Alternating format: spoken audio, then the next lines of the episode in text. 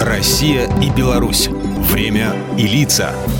Здрасте, здесь Бунин, и сегодня я про праздник цветов, белых бантов, торжественных линеек, еще не строгих учителей и испуганных первоклашек.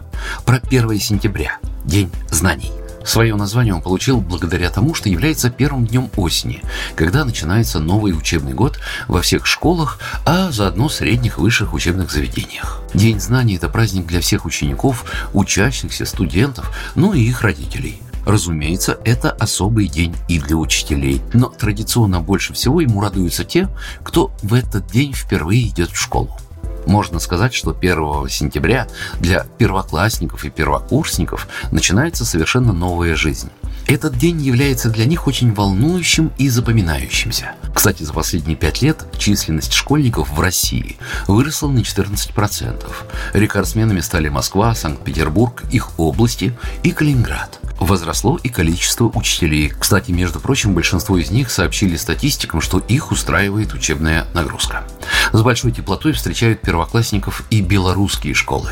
Кстати, в новой редакции Белорусского кодекса об образовании не предусмотрено установление наполняемости класса. Но это не значит, что с этого учебного года классы будут по 40 человек. Нет, наполняемость будут рассчитывать исходя из потребностей учебного заведения и величины кабинетов, и строго следовать санитарным нормам и правилам. Кстати, Минобразование Республики старается максимально полно решать вопросы и обеспечение безопасных условий пребывания детей в школах, поэтому проводит большую разъяснительную работу среди родителей, где объясняет даже такие мелочи, какие элементы должны быть обязательно на одежде и портфеле белорусского школьника. Ну, разумеется, в первую очередь идет речь о фликерах и световозвращающих элементах.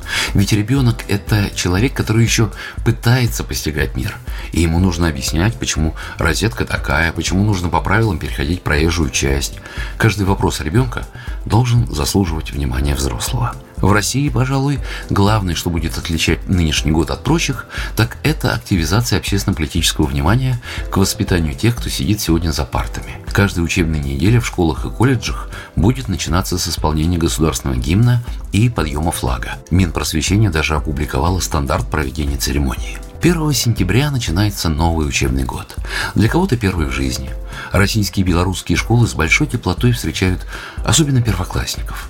Ведь для малышей и их родителей этот день должен стать самым запоминающимся и счастливым, чтобы через десятилетия, перебирая старые фотографии, можно было вспомнить, каким он был, День знаний.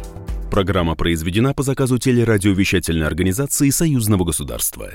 Россия и Беларусь. Время и лица.